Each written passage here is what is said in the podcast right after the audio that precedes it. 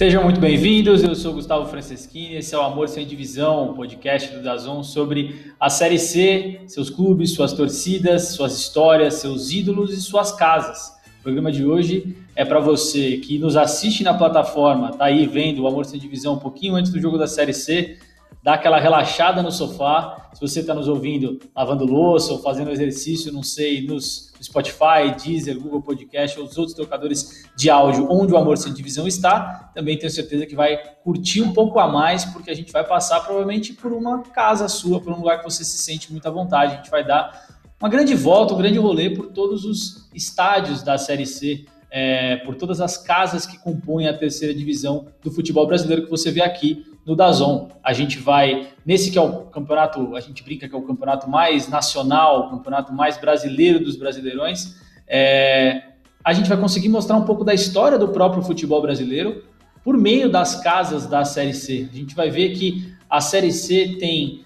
desde a da arena que foi palco da Copa do Mundo, como é o caso do Castelão e da Arena Amazônia, por exemplo, até estádios que têm quase 100 anos de vida ou até mais que isso, caso dos, dos estádios do Pará, Bainão e Curuzu. É, e tem muita coisa nesse meio tempo aí, nesse intervalo entre uma ponta e a outra. É sobre tudo isso que a gente vai falar.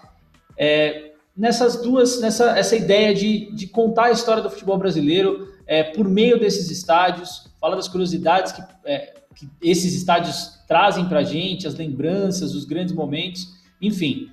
É, Para começar esse percurso pelo Brasil, na Série C, esse percurso, esse primeiro passo se dá em Belém do Pará, onde está o Matheus Raimundo, comentarista do Dazon, nosso primeiro convidado de hoje, que eu convido para participar com a gente, é, já contando a história de Bainão e Curuzu, estádios de um tempo em que, é, logo depois, no comecinho do profissionalismo ali, quando os times começavam a querer ter sua própria casa, a querer desenvolver uma ideia de estádio para futebol, e Paysandu e Remo são muito pioneiros nisso, né? Matheus, seja bem-vindo. Como é que é essa história aí em Belém? Tudo bem, Gustavo, amigos do Dazon. Falar sobre os estádios é como se a gente fosse falar sobre as nossas casas, né? É algumas mais modernas, outras mais simples, mais antigas, mas todos nós temos muito carinho pelas nossas casas. Então, para os clubes, né, são verdadeiros templos. Então, aqui em Belém, temos dois estádios históricos. A gente está falando de Curuzu e Baenão. Curuzu de propriedade do Paysandu, Baenão de propriedade do Clube do Remo. Curuzu é um estádio de 1914 e foi adquirido depois pelo Paysandu, era o estádio da firma Ferreira e Comandita. E o Baenão, construído na Travessa Antônio Baena, né, por isso que ele carrega esse nome, é o estádio Evandro Almeida, nome de um ex-jogador do Clube do Remo, que depois veio a ser dirigente, isso ali, ele foi jogador por volta dos anos 20, 30, e na década de 60 a diretoria do clube convencionou em chamar o Baenão de Estádio Evandro Almeida. Já a Curuzu é o estádio mais antigo da cidade, o segundo mais antigo do Brasil, só perde para a Boca do Lobo, estádio do Pelotas, no Rio Grande do Sul. E a Curuzu é o estádio Leônidas Castro, que foi um dirigente do Paysandu também nos anos 30, um grande entusiasta da construção da sede social do clube, que fica situada na Avenida Nazaré. E aqui em Belém, é, a gente pode dizer que a cidade é privilegiada.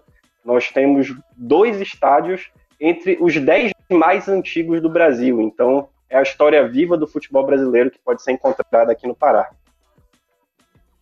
E é a história também do. É, é a história viva do futebol brasileiro e que ajuda a contar como o futebol brasileiro começa, é o que eu estava falando. São o, o Bainão e a, e a Curuzu são de um tempo em que os, os, o futebol começava a ser visto como um fenômeno social, como uma maneira de atrair pessoas. É, uma ideia inicial de estádio que existia na época era de quase como você fazer um teatro, você fazer um lugar meio a céu aberto para que você pudesse assistir às competições de futebol, porque até então, até aquelas primeiras décadas, o futebol era disputado em outras praças que não eram construídas especificamente para o futebol. Os estádios começam a surgir mais ou menos ali, anos 10, anos 20, é, justamente nessa época que surgem Bainão e Curuzu. E como Bainão e Curuzu, tem outros estádios que representam essa, essa parcela da nossa história, da, essa parcela do futebol brasileiro, até o profissionalismo de fato pegar. Você tem Laranjeiras, Palestra Itália, Parque São Jorge, é, Vila Belmiro, Fortinho da Baixada do Grêmio, é, tem uma série de estádios que depois vão sendo, é, que ou existem até hoje, o caso de vários desses que eu citei, ou eles vão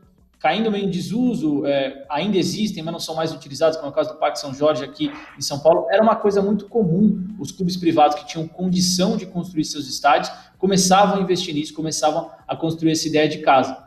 E aí você vai ter um segundo passo dessa história, que é quando na solidificação do futebol como, é, como força né, social e que leva de fato as pessoas a, a, visitarem o estádio, aquilo é uma coisa muito presente na sociedade brasileira, é, a gente vai ter um segundo passo que é quando começam a surgir os grandes estádios. É, e é engraçado até, Matheus, a gente estava fazendo a pesquisa para contar essa história, é, a gente foi atrás de um artigo publicado na Revista Brasileira de Estudo do Lazer em 2016, do Danilo Luciano Valério e do Marco Antônio Bettini de Almeida, em que eles vão fazendo fase por fase, um pouco do que a gente quer fazer aqui também, eles vão até mais no detalhe, eles mostram que é, uma coisa interessante, os estádios, esses estádios, eu não sei se é o caso da Baiana do Cruzeiro, que eu vi isso de você, muitas vezes eles não eram construídos, quando eles eram inaugurados, eles ainda não estavam completos. Eles tinham uma parte vazada, ou um lado só tinha uma arquibancada, porque eles eram construídos aos poucos, não eram projetos prontos, não eram coisas assim, ó, vai ser dessa forma, era um projeto em andamento. Foi assim também aí no Pará? Sim, inclusive o Baianão, por exemplo, você consegue perceber duas arquibancadas grandes atrás do gol. Se você pega a imagem de uma câmera de TV ou de uma transmissão do Dazon, por exemplo, você vê que tem como se tivesse um degrau maior numa arquibancada. Aquela a continuação para cima, digamos assim, foi depois da inauguração. O Bainão era só até metade das arquibancadas que se tem hoje, né? E também a parte lateral ali do gramado. E a Curuzu, ela foi também sendo construída aos poucos e já na década de 2000 houve a conclusão da arquibancada lateral que fica embaixo das cabines de imprensa, ou seja, a Curuzu tinha uma arquibancada que ia até o meio do campo e da metade para a Travessa Curuzu, digamos assim, é, era um grande espaço, um, vazio que tinha, e detalhe, é, não, não era de acesso ao público, tinha um, como se fosse um terreno baldio dentro da Curuzu. Então o clube criou uma comissão de construção, e essa comissão fez a conclusão da arquibancada e construiu camarotes também no estádio da Curuzu, ou seja, houve um, um acréscimo de patrimônio, o estádio ficou completo, hoje a Curuzu é, para 16 mil espectadores, o Baenão trabalha com 13 mil pessoas, até porque tem algumas arquibancadas metálicas, e o patrimônio do Paysandu especificamente conseguiu ficar maior e melhor para o sócio e para o torcedor do clube também. E aí você tem, e essas coisas não são por acaso, né? Uma outra outra pesquisa nossa, olhando é, o trabalho extenso do professor Marcos Paulo Cereto, lá da é, Faculdade de Arquitetura e Urbanismo da Federal do Amazonas, ele faz toda uma análise da, da, da história da arquitetura relacionada ao estádio, ele faz duas lembranças. É, muito dessa origem, de, dessa noção de estádio, ela vem ou dos gregos ou dos romanos. Os gregos tinham uma noção mais de teatro, de ser um espaço a céu aberto, como eu falei, que tem conversa um pouco mais com esses primeiros estádios é, da história do, do, futebol brasileiro, incluindo Bainão e Curuzu, é, de ter um espaço mais aberto, de você ter uma, uma conexão com o lugar em que você está, com o entorno que você está, até visualmente.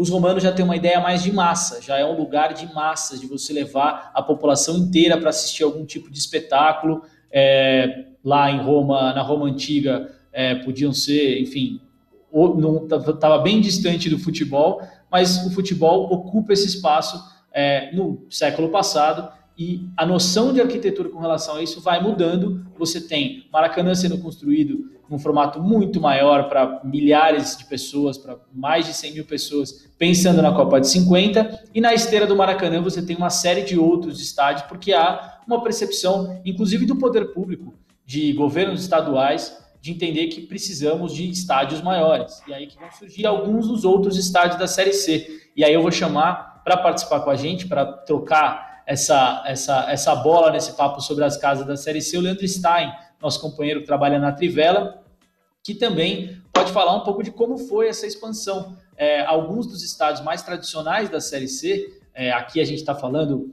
é, do Mangueirão, do próprio Mangueirão, é, os dois estádios da Paraíba, Almeidão e o Amigão, o Arruda, é, o Castelão, que o Ferroviário usa, embora o Castelão hoje já seja uma outra versão pós-Copa do Mundo, o Serra Dourada. Todos esses estádios, eles são construídos na década de 70. Todos esses que eu citei são grandes estádios brasileiros, são construídos na década de 70. Por que, que eles são construídos na década de 70? Não deve ter uma só explicação, mas acho que dá para a gente chegar numa. É, tem um, tem, tem uma, um fio condutor entre esses estádios e essa década, Leandro. O que, que você tem a dizer sobre isso? Seja bem-vindo. Agradeço o convite. Acho que primordialmente vale a gente ressaltar como o estádio foi compreendido como um elemento político, né? E isso vem até um pouquinho antes. Você citou o Maracanã. O Maracanã foi um estádio realmente muito usado nessa ideia política uh, de promover o prefeito Mendes de Moraes, de promover uh, candidaturas uh, políticas a partir da construção do Maracanã. Tem muito a ver até um pouco antes com São Januário, muito usado pelo presidente Getúlio Vargas para seus comícios. Pacaembu também surge nesse sentido. E, bom, o aparelhamento político dos estádios, ele toma outras formas, a gente pode dizer assim, durante a ditadura militar, dentro da noção de que a ditadura militar tentou ampliar o seu plano de integração nacional através dos estádios e através do, do futebol, né? Em 1970, o presidente uh, Médici ele lança o plano de integração nacional um pouquinho depois que o Brasil conquistou a Copa de 70. Não tinha nada a ver a princípio com futebol, era realmente um plano uh, de lançar obras públicas em diversos, can é, diversos cantos do país e ampliar a noção de milagre econômico ao redor da ditadura. E o futebol foi usado nesse sentido uh, com os estádios mostrando um pouco dessa grandeza, um pouco dessas obras faraônicas. E aí a gente tem muitos estádios surgindo, principalmente em capitais do norte, do nordeste, do centro-oeste, e muitas cidades do interior uh, do sul e do sudeste nesse período exatamente, que não coincidentemente também é o período de lançamento do Campeonato Brasileiro, né? O Campeonato Brasileiro a gente sabe que a partir de 71 ele ganha esse nome, né? Tem uma transformação aí do, do antigo Robertão em Campeonato Brasileiro, que é exatamente para trazer uma noção de um campeonato amplo por diversas regiões e diversos estados do país.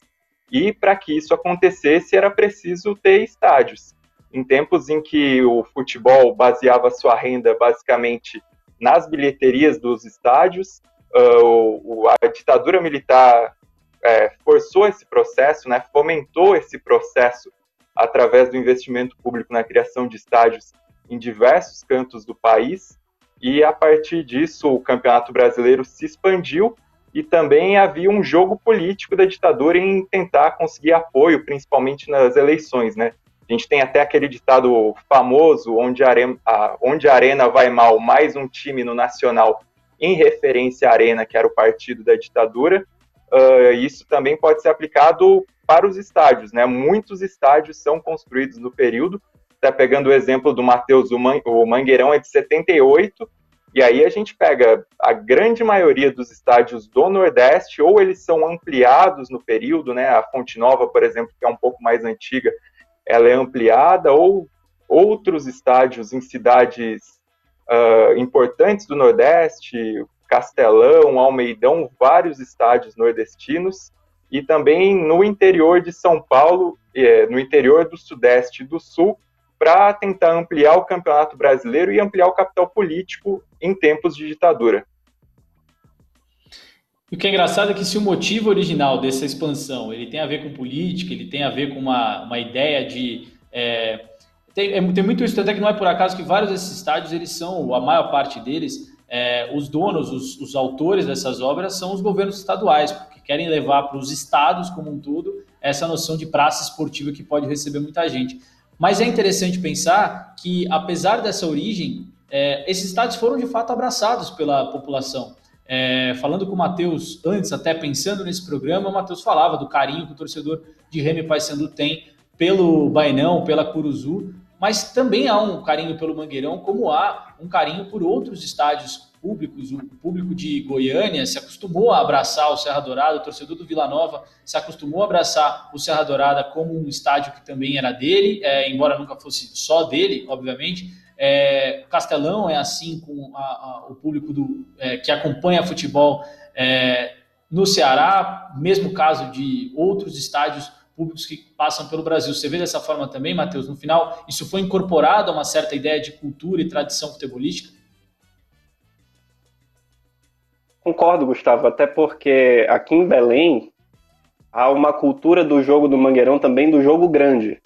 Então, os jogos de pequeno e médio porte de Remy Paysandu, eles atuam em estádios particulares, ali para até 12, 15 mil pessoas. E quando o jogo tem apelo, ele é levado para o Mangueirão. E se é um jogo de apelo, e a gente já está falando de uma final de campeonato estadual, está falando do jogo de um clube daqui contra um clube relevante de fora, ou uma fase de Copa do Brasil, e esse resultado é positivo, o, o estádio ele acaba ficando marcado na memória do torcedor. Então, por exemplo, a campanha do Paysandu na Libertadores, Mangueirão, jogos todos no Mangueirão, partidas memoráveis do Remo na Série A, vencendo a portuguesa do Denner, é, também Mangueirão, isso anos 90.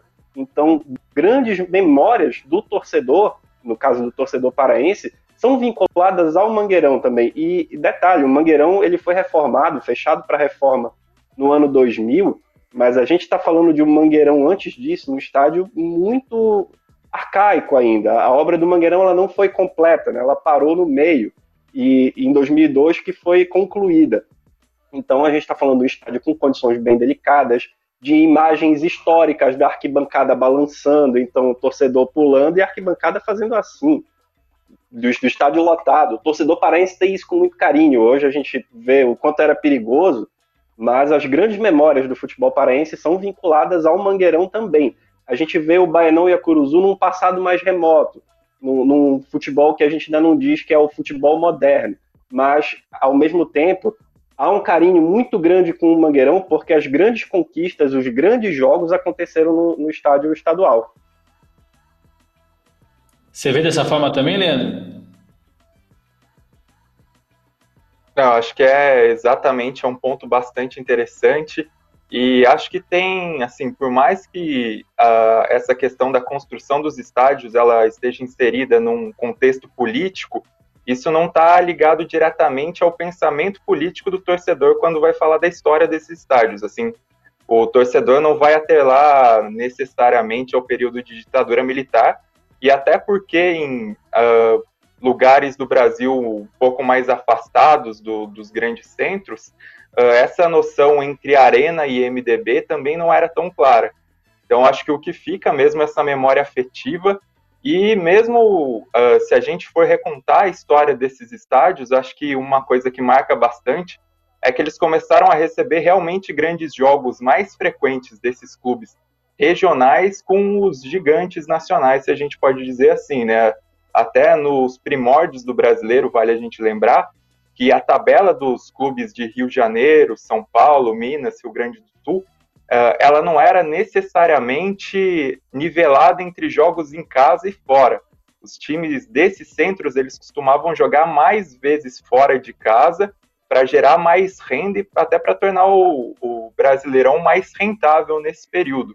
Então acho que tem muito disso dessa memória dos jogos mais frequentes com os clubes dos grandes centros e até uma relação afetiva de lembrar das memórias, né? Acho que no caso do Pará, aí pegando de novo o que o Matheus falou, relembrar de grandes campanhas do Remo no Campeonato Brasileiro, do Paysandu, uh, Paysandu na Libertadores, na Copa dos Campeões. Então acho que tem muito isso e essa questão da, da ditadura ela acabou desvinculada uh, sem muito tempo para que se desvinculasse essa imagem de relação política muitos torcedores não fazem essa relação direta, é muito mais da história do próprio clube, dos momentos de grandeza mesmo. É, eu tenho a impressão de que era um projeto que deu certo, né? É, era um projeto para expansão, para fazer o futebol se fortalecer, e ele deu certo, tanto que as pessoas já não relacionam é, a, a, as intenções das suas origens, o que não é negativo, no fim, faz parte da nossa cultura, da nossa história. A gente, é, o futebol cresceu no Brasil meio assim. Eu pedi para o Matheus contar uma história muito legal dessa, dessa, dessa fase mesmo de expansão dos estádios, de criação dos estádios, que é a história de criação quase conjunta do Amigão e do Almeidão lá na Paraíba, como é que ela se deu, é, em quais circunstâncias e por que, que a gente tem dois estádios e não um só lá na Paraíba. A Paraíba que hoje tem dois times na Série C, esses estádios estão muito presentes na nossa vida de Série C agora em 2020. É, a Paraíba tem dois estádios importantíssimos, né? O Almeidão, em João Pessoa, onde o Botafogo está mandando seus jogos, e o Amigão, em Campina Grande, hoje a Casa do 13, na Série C do Campeonato Brasileiro. Os dois estádios foram construídos na década de 70 e havia o planejamento inicial apenas do Almeidão. Então, o governador da época entendeu, em conjunto com o engenheiro, que seria razoável construir um também em Campina Grande para que não houvesse nenhuma um estremecimento na relação entre as duas cidades. De repente, ah, construir um estádio João Pessoa, mas não construiu em Campina Grande. Então, o que foi feito? O mesmo projeto do Almeidão foi aplicado para o Amigão. As duas obras demoraram um pouco mais de um ano. Se você, por exemplo, que acompanha as nossas transmissões no Dazon, observar bem a tomada aberta da câmera quando abre a transmissão, os estádios são idênticos. Os dois não têm arquibancadas atrás do gol, tem uma arquibancada lateral, duas arquibancadas laterais, no caso, grandes, e a parte interna também é muito parecida. A única mudança de um para o outro é apenas na fachada, que é, é, é uma sutileza que você quase não percebe, que uma tem as colunas para cima, a parte da arquitetura mesmo, e a outra com o, o a parte da estrutura um pouco mais voltada para baixo. Então é uma, uma sutileza, uma delicadeza que você só observando do lado de fora vai entender realmente a diferença entre os dois estádios que são idênticos. Eu, como não conhecia, não conheço o Amigão e o Almeidão, olhava e sempre achava muito parecido. E pesquisando, a gente percebeu o porquê dessa semelhança, né, Gustavo? Não, e, e era para os dois terem o mesmo nome, né? É, o governador da Sim, época. Hernani Sátiro. Hernani Sátiro, era para ser. O, o, o, amigão tem a ver, o apelido amigão tem a ver com isso, era uma expressão que o governador usava muito. É, falava meu amigo, acho, uma coisa assim, aí virou amigão por conta do governador, e era para o Almeidão também chamar é, Hernani Sátiro. Acabou que decidiram não fazer esses irmãos gêmeos de concreto tão gêmeos assim, mas ainda assim é uma história curiosa. E outra coisa curiosa dessa fase da arquitetura de estádios brasileira. Eu lembro, cobrindo a Copa de 2014, é, de um papo com um estrangeiro, não lembro jornalista de onde ele era, acho que inglês, e ele perguntava por que, que todo estádio no Brasil é um, um mini gigante, ele pode até não ter 100 mil lugares, mas ele é sempre muito grande, muito, né, mesmo os estádios que não eram da Copa, eles eram muito grandes, e por que, que os estádios tradicionais do Brasil são todos ovais? É, o campo de futebol é, por excelência, quadrado, retângulo, na verdade, né? Por que, que você não tem estádios retangulares, é, que é muito mais comum na Inglaterra, por exemplo?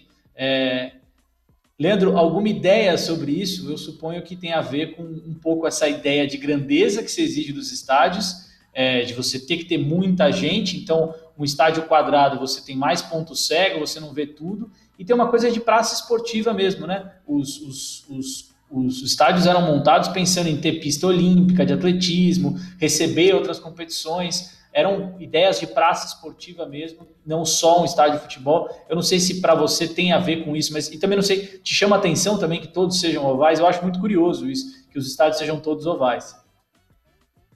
É, acho que é mais ou menos desse sentido. Uh, acho que a pista de atletismo é uma coisa determinante, principalmente pensando uh, em estádios públicos que deveriam ser usados principalmente para o futebol, mas que acabavam recebendo outras competições. Até havia essa necessidade de criar uma pista de atletismo e com o tempo isso se tornou obsoleto, até atrapalha a visão né, de torcedor, principalmente no futebol, nesse sentido de afastar as torcidas da proximidade do campo. E também acho que tem muito disso do, de ser uma obra suntuosa, de ser uma obra que marque presença, de ser uma obra que passe esse, essa noção de desenvolvimento da cidade, então aproxima muito, né? E no fim das contas, isso foi importante num certo momento do futebol brasileiro, principalmente na década de 70, com esse trânsito maior dos times, com esse campeonato brasileiro uh, mastodôntico que era, com trocentos times juntos, né? A gente teve 94 times em, em 79, então uh, condiz um pouco com isso, com essa receber os times de outras cidades, de cidades maiores, de grandes centros, e o público que muitas vezes torcia para esses times uh, chegar também para assistir os jogos. E só que isso também com o tempo acabou trazendo um custo muito grande à medida que o futebol foi mudando, né? Tanto pelo Campeonato Brasileiro ficar mais enxuto na década de 80 por questão óbvia de competitividade, de interesse dos clubes grandes de manter um nível maior uh, no Campeonato Brasileiro, e mesmo pela questão uh, da maneira como o futebol se reestruturou como negócio, né? A renda que era tão importante nos anos 70 e realmente valia a pena viajar para todos os cantos do Brasil para gerar dinheiro, isso mudou principalmente com a questão dos direitos de televisão, dos grandes patrocínios.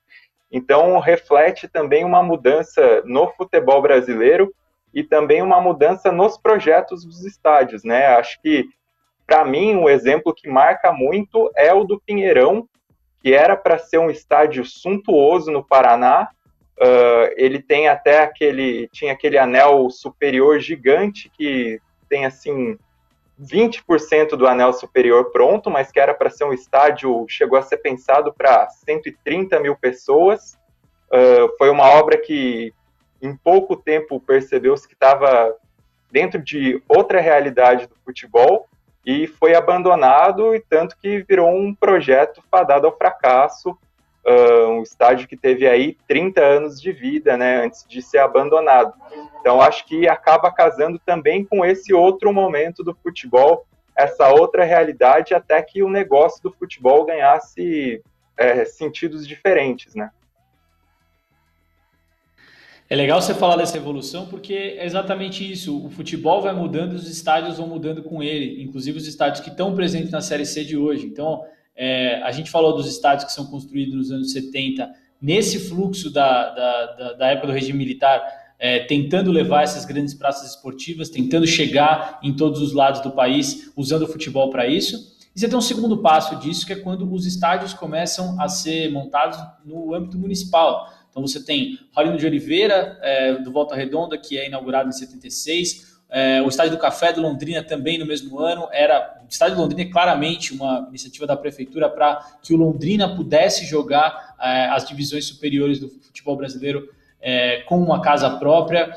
É, você vai ter é, é, outros exemplos de estádios municipais, especialmente, é meio que um segundo passo, né? enquanto os estados estavam começavam a criar, tinham seus grandes estádios, suas grandes praças. O segundo passo disso eram os, os, os municípios começarem a fazer esse tipo de investimento. E aí o futebol vai mudando, como você falou, é, ele vai se estruturando de uma outra maneira, a renda passa a ser é, de uma outra fonte, enfim, as coisas vão mudando e você vai desembocar é, muito depois disso, uma parada aí de 20, 30 anos, você vai ter o fluxo da Copa do Mundo, das novas arenas, um novo olhar para os estádios. Isso afeta brutalmente os estádios da Série C, a começar por aqueles menores que foram ligeiramente alterados ou bastante alterados em alguns casos, é, para suprir essa necessidade de modernidade. Eu citei o Radinho de Oliveira que foi inaugurado lá atrás, ele passa por uma grande remodelação é, ali pelos é, na década, no começo desse século,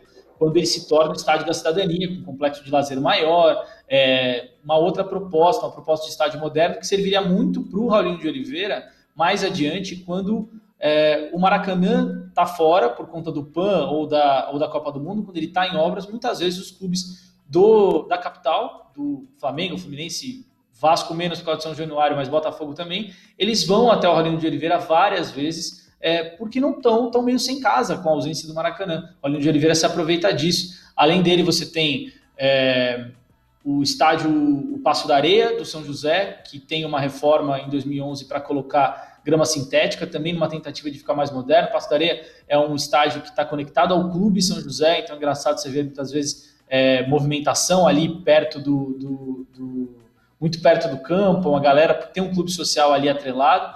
É, e você tem, por exemplo, o Pituaçu, que é um estádio menor na Bahia é, e que também serviu da mesma maneira, serviu como um apoio para os clubes baianos para os clubes baianos nos momentos em que a Fonte Nova estava fora, em reforma por algum motivo. É, esse é um, um, um, fluxo que.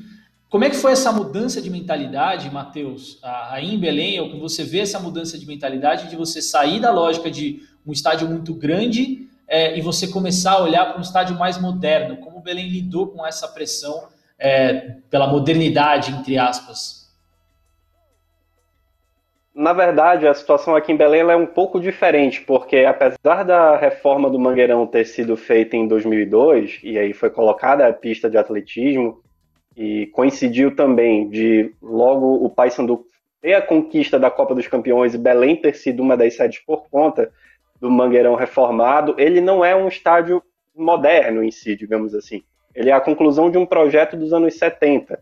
Então, ele tem ainda algumas algumas dificuldades de acesso à própria área externa do Mangueirão. Ela tem alguns, alguns problemas, principalmente na saída, quando o jogo de muito apelo. Então, toda essa parte estrutural do Mangueirão, ela ainda tem essas limitações. Existe hoje um projeto do governo do estado para que o estádio seja fechado no final do ano, depois que acabar a Série C, no caso, a fase de grupos, né, que deve se estender ali até mais ou menos novembro, então o Mangueirão deve ser fechado para que seja feita uma nova modernização, digamos assim. Vai ser feita uma obra, inclusive de ampliação do estádio, para que o Mangueirão seja de fato um estádio do século XXI, um estádio que atenda os apelos do torcedor, atenda as necessidades do torcedor paraense. Mas enquanto isso, o Paysandu vem utilizando muito a Curuzu na Série C do Campeonato Brasileiro. O Remo hoje tem uma dificuldade com o Baianão por causa da iluminação por conta do período que o estádio ficou fechado, todo o sistema elétrico do Baianão foi perdido. Então, hoje o Remo trabalha para restabelecer os seus refletores no estádio, então o Remo acaba fazendo a maior parte dos seus jogos no Mangueirão, e isso faz com que os clubes ainda dependam muito dos seus estádios menores, né, e do próprio Mangueirão. A gente tem que ver, por exemplo, caso o Remo avance para o quadrangular na segunda fase, como é que ele vai fazer se o Mangueirão tiver em reforma? Tudo isso acaba sendo um ponto de interrogação, né? Essa reforma poderia ter vindo, na verdade, essa grande modernização poderia ter vindo muito antes, se a Copa do Mundo tivesse ido para Belém. É uma grande discussão em torno de Belém e Manaus, de quem deveria ter sido a sede do Norte, é, é, a sede amazônica, como se dizia na época da Copa do Mundo. A Amazônia, hoje, é, o Manaus disputa é, parte dos seus jogos, não todos, mas parte dos seus jogos na Arena Amazônia, que está no mesmo lugar do antigo Vivaldão, que era o estádio da Amazo do Amazonas é, ainda nesse fluxo que a gente falou de criação de grandes, de grandes praças pelo país. O Vivaldão era a grande praça esportiva de Manaus, ele foi posto abaixo no processo da Copa do Mundo, surgiu a Arena Amazônia, e assim como surgiu a Arena Amazônia, surgiu é, a Arena Castelão, remodelado depois da, da reforma, é, e surgiram outros estádios pelo Brasil, mas nos, olhando especificamente para esses dois casos, é, perguntar para o Leandro assim, que impacto que tem nessa, nessa, nessa evolução dos estádios a Copa do Mundo muda muito esse cenário porque ela traz com dinheiro público de uma maneira bastante destrambelhada em vários dos casos é, essa modernidade que já se cobrava. O futebol já cobrava uma certa modernidade, já cobrava é, estádios mais adequados. A Copa vem e coloca isso goela abaixo, de novo, de maneira meio destrambelhada do ponto de vista financeiro, de execução, é, enfim. Mas isso muda a realidade de, do, do, futebol brasileiro. Isso muda a percepção do que é estádio, a percepção do estádio que ficou para trás. É, como que você vê esse processo? Bom, acho que a gente entra de novo em um, uma ideia política dos estádios, em outro contexto, né, em outra realidade, e também usando a Copa do Mundo como capital político. E acho que vai muito de como a cidade tinha essas condições para sustentar os estádios através dos clubes, né? Uh, acho que você citou o Castelão. O Castelão é um bom exemplo de como os clubes conseguem aproveitar essa estrutura de Copa do Mundo para tomar o seu impulso, também com programas interessantes de sócio-torcedor. Uh, vejo também campanhas de marketing interessantes de, de Fortaleza e Ceará nesse sentido, e o crescimento e a ocupação do, do Castelão acho que é positiva nesse sentido enquanto outras cidades elas têm um pouco um desafio para enfrentar com essas novas estruturas E aí acho que se insere o caso do Manaus, que a Arena da Amazônia era uma das mais questionadas se seria, se se transformaria realmente num elefante branco. O Manaus tenta ocupar essa lacuna, tenta criar uma relação nova com os torcedores locais e acho que vai nesse sentido de tentar fincar raízes e criar uma tradição diante do que você tem em outros lugares, né? Mas nem sempre esse processo é tão natural, nem, nem sempre esse processo é tão fácil. E, e lembrando também da Série C passada, a gente pode falar do Náutico, que chegou a ocupar a Arena Pernambuco, né, que é um estádio distante, que é um estádio com seus problemas, e o Náutico uh, teve dificuldades enquanto esteve lá, e o caminho para o Náutico foi mesmo reformar aflitos, foi uh, voltar para sua casa, voltar para o lugar onde tem essa identidade mais forte, onde a torcida realmente faz a diferença. A campanha passada da Série C, isso surtiu efeito, né? A gente viu o Náutico conquistando o acesso e fazendo muito bom proveito, assim, dessa estrutura renovada do Aflitos. E acho que aí vai muito da particularidade de cada região, de como cada clube lida a realidade e como essa estrutura ela pode ser absorvida pro, pelo futebol local. Acho que não tem uma fórmula pronta, mas acho que o futebol brasileiro ainda procura certos caminhos em seus lugares, embora a questão do estádio próprio, que a gente pode discutir, do estádio local com uma estrutura melhor para o uso do clube dentro da sua realidade, ela seja muitas vezes um padrão que a gente nota aumentando até nos últimos tempos. Gustavo? É engraçado porque. Diga, diga, Matheus. É, inclusive, até hoje, aqui em Belém, em cima dessa fala do Leandro, há uma insatisfação do, do paraense, de forma geral, com a construção da arena.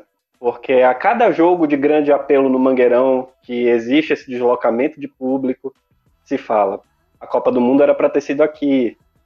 Em Manaus não tem não tem todo esse público. Porque o estádio é lá e não é aqui?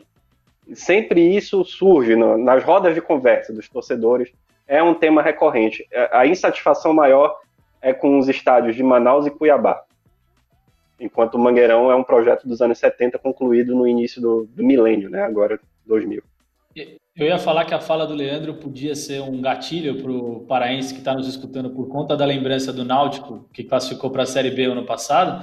É, então são dois gatilhos, na verdade, né? Porque a gente está falando Sim, do estádio também da, da, da, da Arena Amazônica. Mas é verdade, isso é um ponto que eu ia falar justamente nesse sentido de que é, em vários casos, no Amazonas, é, inclusive, é, é, um desses, como Cuiabá é outro, Maré Garrincha é outro, o estádio chegou antes do futebol. Então, você tem uma dificuldade muito grande de suprir, de preencher esse estádio, é, sendo que você não tem um futebol local desenvolvido. O exemplo do Manaus é muito interessante porque ele está conseguindo, a gente não sabe por quanto tempo, não sabe como é que vai ser. A gente fez um programa especial sobre o Manaus na última semana, convido vocês a escutar, a escutar essa edição também é, dissecando ali a história do futebol amazonense e meio que chegando à conclusão de que o futebol amazonense dá uma renascida com o Manaus, está vivendo uma década muito positiva, não só com o Manaus, mas também com o Iranduba no futebol feminino, já há alguns anos, mas teve esse momento de popularidade ali do futebol, é, de ter uma, é, é um estado que tem uma demanda muito grande de futebol, mas não conseguia se organizar para ter futebol de qualidade, com resultado suficiente que levasse as pessoas para o estádio. Claramente, Belém já tem uma, uma ligação mais forte com os clubes, de fato faria sentido essa, essa, essa conversa que o Matheus propõe aí de se Belém, isso é isso, isso é um papo há anos, há 10 anos fala-se o que teria sido é, se fosse Belém e não é, é, Amazonas escolhido como sede ali da Copa do Mundo, da mesma forma que se fala do Serra Dourada é, em comparação com a Arena Cuiabá, com, com a Arena Pantanal, aliás, porque Goiás se postulava como a, a sede possível do Centro-Oeste, escolheu-se Cuiabá por conta da proximidade com o Pantanal, e a gente tem. Cuiabá ainda sofre ali para emplacar um projeto de, de, que o estádio se desenvolva. É, o Cuiabá em si, hoje na Série B, está tentando consolidar no mesmo caminho do Manaus, mas claro que é muito diferente das realidades de Belém e de Goiás. E aí eu queria completar essa nossa transição, essa, essa nossa evolução do futebol brasileiro por meio dos estádios, com os estádios menores. É, os estádios que são menos. É, a gente está tá deixando passar aqui um estádio muito importante, que é o Heriberto Ussi, mas a gente vai falar mais num próximo debate, que é justamente esse que o Leandro começou a propor, é, de como os clubes podem utilizar mais. Mas Heriberto Ussi, a parte, que a gente volta para ele, volta para o Caldeirão do Criciúma daqui a pouco. Você tem é, estádio de Boa, de Tom Bense, é, o próprio Volta Redonda não tem grandes é, marcas de grandes públicos. São José, Ipiranga, são times que sofrem para levar muitos, é, muitos torcedores para o estádio. Né? Boa e Tom Bense, em especial, são marcas muito expressivas. É, negativamente, assim, né? o Boa teve a pior média de público da Série C de 2019 é, e na Série B de 2018 e 2017. Em 2016, quando ele foi campeão da Série C, ele teve só a 13 terceira maior média de público.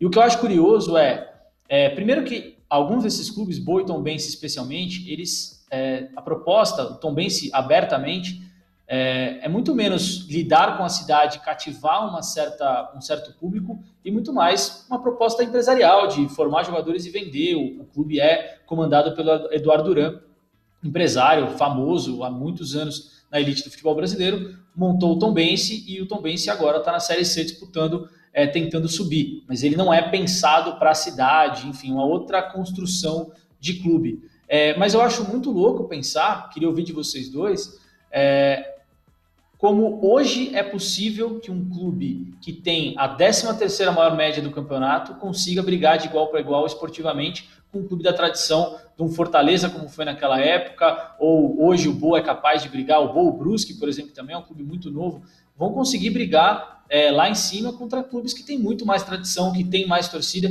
Isso, para mim, é um sintoma de que o futebol mudou, de que a noção de que o futebol como negócio é, mudou, que a, a, a, as, as, as origens do dinheiro mudaram no sentido de que você recebe mais a TV, você não depende tanto da bilheteria para existir como no passado. É, te chama a atenção nesse mesmo sentido, Leandro?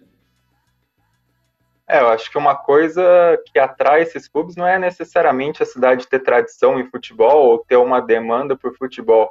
É ter uma estrutura, principalmente apoiada por prefeitura, por o que quer que seja, para que consiga ter esse projeto e seja levado para frente, né?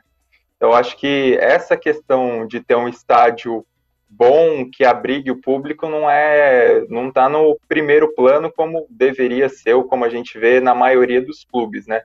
O Brusque, ainda que seja um projeto de investimento parecido, acho que acaba entrando num sentido diferente exatamente pela maneira como a torcida realmente abraça o projeto e tem uma demanda local para o clube crescer e melhorar o seu desempenho e chegar em divisões maiores. Então, acho que acaba entrando nesse sentido realmente da gente ver projetos que não são necessariamente voltados uh, para enraizar e para se tornar sustentável no sentido de clube com torcida, mas para atender outros tipos de demandas, outros tipos de interesses, e acho que acaba sendo natural dentro de um futebol que se amplia como negócio e que traz outras possibilidades, né? Mesmo se a gente for pegar uh, outros projetos aí mais acima na Série A, como o do Red Bull Bragantino, acho que até vai um pouco nesse sentido, por mais que seja um clube com tradição e com uma torcida um pouco maior, uh, não é um caso de tentar explorar o potencial de uma cidade para se criar uma torcida ou para o clube realmente ser um representante da cidade, né?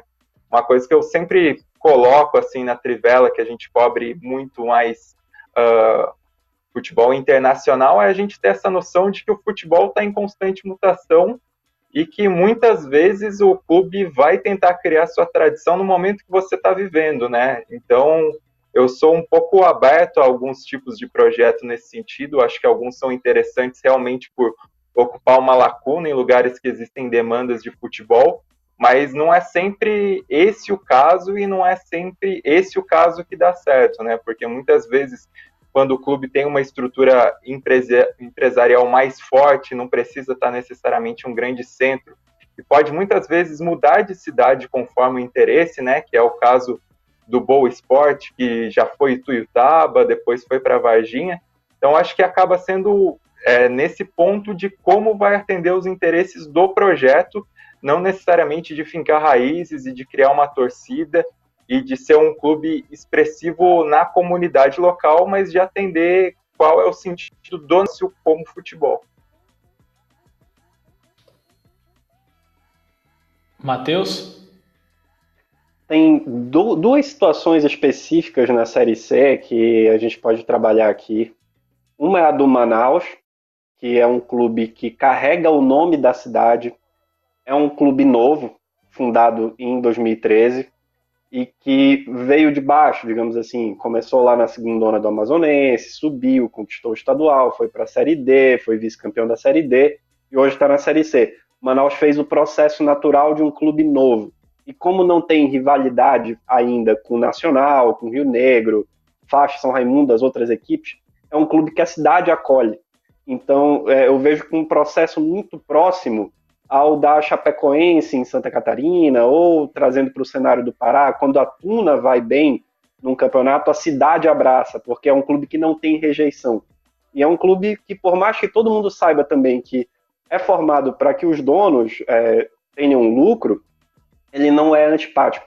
É diferente do Boa, que, como o Leandro falou, é, ele era o, Itu, o Ituiutaba, perdão, ele é deslocado para Varginha pelo interesse do grupo que comanda, lícito, perfeito, mas a cidade não abraça o clube porque as pessoas sabem que os caras estão ali para oferir lucro, mas não, não há esse apoio popular.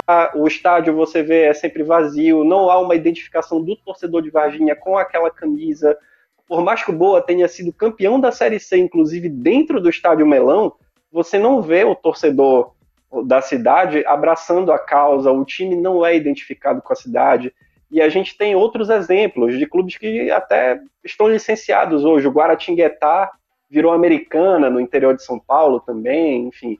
Não, não tinha identificação do povo de Americana com a instituição Guaratinguetá, da mesma forma que eu não enxergo o povo de Varginha tão identificado assim com o Boa Esporte. A situação do Tombense, os empresários que hoje estão à frente do clube meio que arrendaram o futebol, né? Porque o Tombense é um clube de 1914 teve a, a, era do amadorismo até se profissionalizar, mas hoje que é profissional, esse grupo está à frente, mas ele não desvinculou a instituição da cidade. Tomos é uma cidade muito pequena, então há uma identidade com o clube. Eu vejo que a situação do Manaus e do Tombense são um pouco diferentes da situação do Boa Esporte. É, Gustavo. Perfeito. Diga, diga, Leandro. Só para fazer um acréscimo no que o Matheus falou, Acho que o caso do Guaratinguetá é bastante interessante, porque a, a torcida em Guaratinguetá, ela realmente abraçava o time, né? O Guaratinguetá tinha um outro time mais tradicional antigamente, mas quando esse novo Guará surgiu, a cidade abraçou, ele se muda para Americana e depois ele volta para Guaratinguetá, e aí tem uma quebra de relação total, e aí não teve mais o que reatasse esse laço com a torcida da cidade. E aí, dentro desse processo, acho que olhando um pouco para o Manaus, é, vai ser um pouco do processo de crescimento sustentável, de criar uma relação com a torcida, para que o Manaus, com o tempo, tenha sua, pró sua própria torcida, né? Sua torcida que uh, foi criada ali, os adolescentes de hoje, as crianças de hoje, que consigam abraçar o Manaus se for realmente um projeto sustentável. Então, acho que passa muito por esse lado de crescimento e de um crescimento a longo prazo, o clube se manter e conseguir criar esse tipo de pilar na torcida da cidade que seja sua própria torcida, que tudo bem, a população abrace, até porque existe uma demanda grande e o Amazonas precisava mesmo de um clube forte nesse momento para que uh, fizesse jus à arena que tem, a própria história no futebol, mas acho que é importante também que se crie essa relação mais próxima e essa relação mais sustentável com o tempo para que o projeto se mantenha. Talvez o Cuiabá já esteja num, num passo um pouquinho à frente, ainda que não seja suficiente para lotar sempre né, a Arena Pantanal, mas é um pouco, são dois paralelos bastante interessantes nesse sentido. E é, é, é, importante essas histórias para entender que o torcedor não, não é passado para trás, né? Ele não é bobo, ele entende as mudanças, ele, ele reage a essas mudanças, ele saca quando as coisas acontecem, tem um bom objetivo e a ideia é se relacionar com o público, ele compra ou não compra essa ideia. Quando ele se sente meio ludibriado, ele larga de mão. Então é, é, é, uma, é um pouco do que do que envolve o nosso programa, a ideia do nosso programa do Amor Sem Divisão, é essa coisa de que você você se apaixona pelo seu time, você se envolve com aquilo, e se você não é bem tratado, se por algum motivo a coisa não vai do jeito que você, você lembra que, olha, eu não, não vou torcer para o Guaratinguetá a vida inteira, ele era americano até outro dia, né?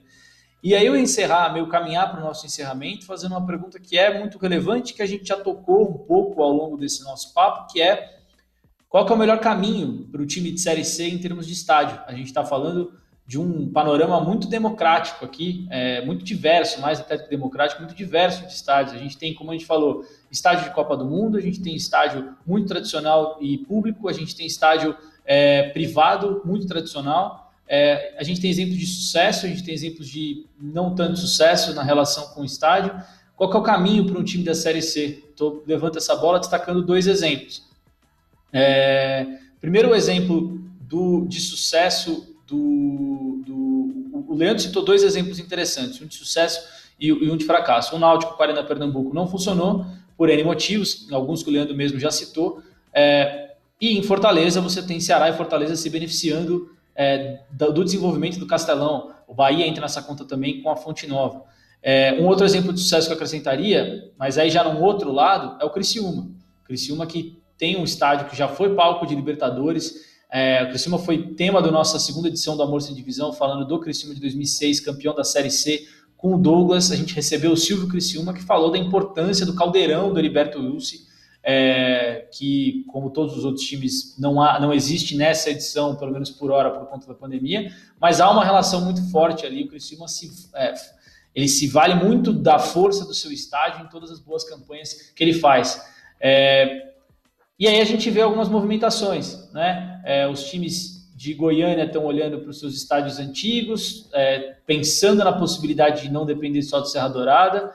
No Pará você tem o Bainão sendo reformado há pouco, o Paysandu usando bastante a Curuzu. É, quais são os caminhos possíveis para os times da Série C? É apostar no estádio grande e moderno, que talvez... Esse vai ser um dilema próximo aí em Belém, Matheus. Os clubes vão ter que pensar depois dessa reforma do Mangueirão eu vou investir no Mangueirão, vou tentar tratar o Mangueirão como o meu castelão, numa comparação com o que acontece é, com Ceará e Fortaleza, ou eu vou investir pesado em Curuzu e Baenão e vou fazer deles a minha casa e vou fazer deles a minha. É, vou desenvolvê-los de acordo com o tamanho que eu posso chegar. Como você vê essa questão?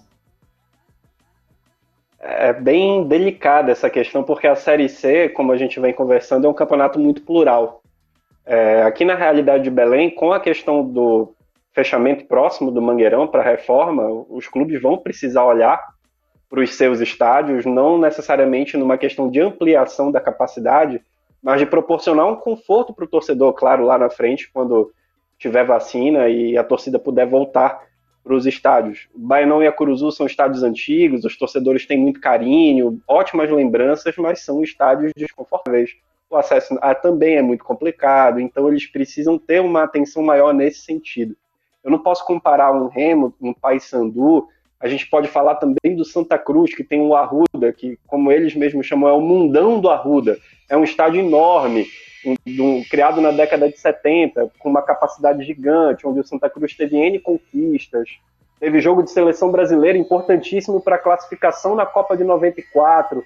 Então, é um estádio fundamental para o Santa Cruz ter um público grande, porque o Santa Cruz é uma equipe que, que arrasta muita gente para o estádio. Sempre o, o público é, é, uma das marcas mais fortes da equipe do Santa Cruz. Eu não posso comparar essas equipes com uma situação do Tom Bense, do Boa, do São José, como a gente vinha citando aqui. É, um exemplo que eu posso dar, o Brusque, eu vejo assim, se ele continuar nessa pegada, se o Brusque consegue um acesso para a Série B, ele já vai precisar pensar num estádio maior. O Augusto Bauer não é um estádio próprio, é alugado a torcida está comprando a ideia do clube. Uh, então ele vai precisar de uma praça que comporte um jogo de Série B, pelo menos. A gente sabe que o Augusto Bauer hoje não tem uma capacidade mínima para uma Série B. Muito legal você citar o Arruda, é, porque a gente vai ter. O, papo do Brusque é legal porque Santa Catarina tem uma composição muito interessante de futebol, em que, até pela força econômica do Estado, a maneira como o dinheiro se divide em Santa Catarina, as cidades do interior são muito fortes. Né? Então, tem o Criciúma forte, tem Joinville forte, é, você tem Brusque agora surgindo com força, Chapecoense foi assim até pouco tempo e continua sendo forte, está muito bem na Série B. Então é interessante o caso do Brusque. E você falou do Arruda, é, jogar essa bola para o Leandro. O Arruda teve seu grande momento, e a gente vai ter um programa especial do Amor Sem Divisão sobre esse momento do Arruda e do Santa Cruz, no começo dessa década, quando todo mundo estava olhando para as novas arenas e para o fluxo de Copa do Mundo, de é, padrão FIFA, etc. e tal. O Santa Cruz estava na contramão com a Arruda, uma reforma simples, uma pintura, uma coisa muito básica ali no começo da década. Depois de anos sofrendo na Série C, o Arruda vai lá e ajuda o Santa Cruz a ter uma baita de uma média de público, tanto na Série D quanto na Série C. Ele sobe, vai até a Série A, é, muito com a força da torcida, impressionando, inclusive fora do país. É, e é muito legal que tenha sido exatamente naquele momento histórico, né, Leandro? Que é, é, é meio que o, o mundo está pedindo futebol moderno e o Santa mostra a força do futebol, do, do, do, estádio dele, como era interessante ter uma relação de pertencimento com o estádio dele ali. É, não sei se você vê dessa mesma forma, e também que você falasse sobre essa coisa, o que, que cabe para um time de Série C em termos de estratégia, entre aspas, de estádio. Bom, é, eu estava até incomodado ainda da gente não ter falado no, no Arruda, que é um estádio fundamental nessa Série C, e acho que o Santa Cruz ele passa uma mensagem muito importante, que é realmente essa de uh, mais do que ter um padrão de ser um estádio pequeno, que seja mais fácil de gerir, ou de seja um estádio grande que possa uh, ajudar o time e gerar muita renda nos grandes jogos. Eu acho que o ponto é esse, é entender qual que é a realidade, uh, entender qual que é a relação do torcedor, entender qual é essa história dele com o estádio e tentar aproveitar nesse sentido, através, seja de campanhas de marketing, seja de reformas mais simples. Lógico que a gente quer melhorias, mas a gente não quer ver o torcedor perdendo esse apego e essa identificação que ele tem com o estádio. Eu acho que nesse sentido o Arruda sempre foi um exemplo. Uh, muitas vezes, assim, logicamente que nem sempre as condições foram melhores, mas muitas vezes o Santa Cruz usou muito bem a força do Arruda e se impulsionou através do estádio porque realmente entendia o estádio e é, assim é um custo alto. Uh, a gente sabe que a estrutura, quanto maior, maior é, maiores vão ser os encargos para manter essa estrutura. Mas o Santa Cruz é um clube que tem tamanho suficiente que, melhorando sua condição, ele pode traçar estratégias que façam realmente o Arruda se tornar um estádio rentável e se tornar um estádio importante no sentido de impulsionar o próprio crescimento do clube, um crescimento sustentável. Então, acho que para mim, assim, vai muito nesse sentido. Não vejo uma fórmula traçada, uma fórmula clara para se montar. Acho que vai muito do entendimento do, do estádio, da relação do clube com o estádio e do potencial da cidade com essa relação do futebol com o estádio. Então, acho que a gente tem N exemplos que a gente pode citar de adaptação e, às vezes, até de melhora da estrutura, num sentido de uh, reduzir um pouco a capacidade do estádio para tornar o clube mais. Uh, tornar as bilheterias mais rentáveis com um valor maior e facilitar essa modernização, mas também a gente pode pensar em estádios grandes que conseguem potencializar o clube quando bem aproveitados com estratégia de marketing, uh, com o próprio crescimento do clube no sentido de programas de sócio-torcedor. Então a Roda acho que entra muito nesse sentido e aí vejo caso a caso, dependendo desse contexto, desse tamanho de cidade, desse tamanho de torcida também. Então acho que não a gente não tem uma fórmula traçada, não vejo também as arenas de futebol que surgiram a partir de 2014 como um momento, ou como uh, um exemplo único. Acho que tem relação de estádio que é muito diferente, que a gente não deve pensar nessa arenização higienizada que a gente tem. Acho que o Arruda é importante nesse sentido também, por relembrar um de outro tempo sem precisar ter uma estrutura ruim. Então, acho que vai de caso a caso e de entender qual é essa identidade e qual a situação ao redor. Gustavo? Totalmente de acordo, que... totalmente de acordo. É, Matheus, bola para você, um complemento. Você, eu passo a bola para você só para você, para você já fazer esse complemento e a gente já encerra, você, dá, você se despedir. Perfeito. Desculpa até te interromper, mas é muito, muito legal isso que o Leandro coloca da, da higienização do estádio e que não necessariamente você precisa ter uma arena moderna de Copa do Mundo o Arruda, para quem não conhece, ele não fica numa área nobre de Recife. É, inclusive, isso acaba sendo motivo de encarnação de alguns rivais do, do Náutico, enfim.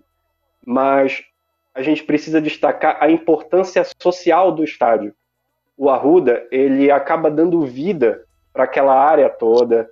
O Arruda foi palco de shows internacionais, o Paul McCartney tocou no Arruda, Bon Jovi, enfim, grandes shows já aconteceram ali. Então, ele vai, o Arruda é um estádio que ele vai além do Santa Cruz. Ele, ele acaba pertencendo também ao, ao processo cultural de Recife. É um dos, dos lugares de Recife de, de maior capacidade de público. Então, quando tem um evento desse, o Arruda que acaba sendo a casa, né? A gente fala do Santa Cruz, dos grandes feitos do Santa Cruz no Arruda, mas essa questão cultural também acaba sendo importante. E eu acho que você pensar estádios vai muito nessa, nessa direção, de você pensar num lugar que, obviamente, é pensado primeiro para o futebol, para a prática do esporte, para receber o público do futebol, mas o estádio ele tem uma importância social. Os estádios eles acabam impactando nos bairros em que eles estão inseridos, é, em maior escala nas cidades, as rotinas mudam. Quando você tem um jogo, aquela via é interditada e os torcedores ficam ali comendo seu churrasquinho, tomando a sua cerveja. O estádio ele move muita coisa, ele faz com que várias coisas girem em torno dele, seja a economia, seja o próprio papel social, como a gente está destacando aqui, e por isso que é super legal a gente conversar sobre esses temas, não só pelo, pelas coisas que a gente vive no estádio, porque se a gente trabalha com jornalismo esportivo hoje, é porque ontem a gente estava sentado na arquibancada gritando pelo nosso time, mas por toda a sua relevância na história das cidades também, por isso que é sempre muito bacana conversarmos sobre isso, não é, Gustavo, Leandro? Total, também de acordo. É, passo a bola pro, pro tchau do, do Leandro com uma historinha pessoal. Eu fui para fui para Liverpool em 2012, depois da Olimpíada, e aí você faz ali o tour do estádio. E eu lembro que naquela época o Liverpool estava super na pior é, na comparação com seus rivais é, ingleses, com pouca grana, pouca perspectiva. Não via muita perspectiva de chegar um milionário que investisse ali. Na época já estava na transição de donos, mas a ideia não era investir uma baita grana, não era ser um novo Chelsea. E uma das discussões mais fortes em torno do Liverpool era o time não vai ser grande de novo enquanto tiver Enfield, porque Enfield fica numa área muito engavetada por, é, por é um bairro residencial, tem pouco espaço para ampliação, o estádio é muito antigo, muito apertado, o Liverpool não consegue tirar dinheiro dele como seus rivais conseguem tirar dos seus estádios novos e modernos. Pensando ali muito em Arsenal, mesmo o United com o Trafford reformado. E os anos se passaram e o Liverpool encontrou a sua maneira, é, a sua maneira de se recolocar entre os grandes. Hoje o Liverpool é uma potência mundial, campeão da Champions League, voltou a vencer a Premier League depois de décadas, é, sem ter que abrir mão de Enfield.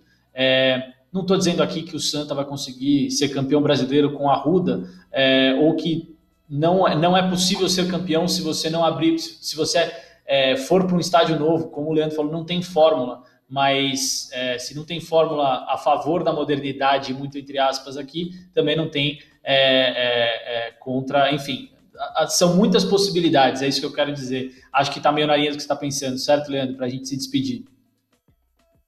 Ah, primeiro, agradeço o convite, é uma honra estar aqui com vocês. E acho que o futebol passa muito essa mensagem, o que o Matheus colocou também é fundamental, da gente pensar no clube também nesse contexto social, e acho que o Santa Cruz a gente ainda pode ressaltar o exemplo que é um clube que tem muitas ações sociais na comunidade ao redor do Arruda, então isso é fundamental também para criar essa identidade e para que se reconheça essa identidade, né, que o próprio clube reconheça esse papel que tem essa identidade, e eu acho que vai muito nesse sentido. O Liverpool acho que é um exemplo claro para todo mundo, né? Essa relação forte que existe entre a torcida e tudo isso que vai muito além do futebol. E acho que Enfield virou uma entidade, principalmente na conquista da Champions de 2019, pela maneira como impulsionou o Liverpool e como teve alguns momentos nesse sentido. E eu acho que vai muito disso do clube saber sua identidade, uh, entender o contexto e aproveitar isso também abraçando a sua torcida, porque o futebol não tem sentido sem torcida. Então, o papel do estádio para acolher as pessoas, para abraçar essa multidão e para fazer o clube ter sentido, as vitórias terem sentido, acho que isso é o, o norte do futebol sempre. Boa, agradeço muito Matheus e Leandro pelo papo, agradeço a você que nos acompanhou até aqui. Se você quiser ver outras edições do Amor Sem Divisão, elas estão todas na nossa plataforma para você ver em vídeo ou nos tocadores de áudio, seu tocador de áudio de preferência, em formato de podcast. É, convido vocês a acompanhar as outras atrações relacionadas à Série C que temos no Dazon, a começar pelos jogos em si. Esse fim de semana é, você vai ter três jogos no fim de semana: Imperatriz e Botafogo no sábado às 5 da tarde. Logo na sequência, Vila Nova e Santa Cruz às 7. No domingo, Criciúma e Volta Redonda às 4 da tarde. E aí a gente vai ter Paysandu e Remo jogando só no meio da semana que vem. Quarta-feira, Paysandu e Jacuipense, 8 da noite. 13 Remo na quinta-feira, também 8 da noite por conta da final do Campeonato Paraense, que o Matheus vai acompanhar daqui a pouquinho, logo depois do fim da nossa gravação. Além dos jogos, você tem o Eu Capitão, o programa comandado pelo Dani Moraes, essa semana batendo um baita de um papo especial com Jefferson, ex-goleiro do Botafogo, ex-companheiro do Dani no Botafogo também. A gente tem o Joguei na Série C, sempre com a história de algum personagem famoso e conhecido que já desfilou seu talento pela Série C, relembrando esses momentos, e outras atrações é, aqui do Dazon, tá certo? É isso, um abraço, um beijo e nos vemos no próximo Amor Sem Divisão.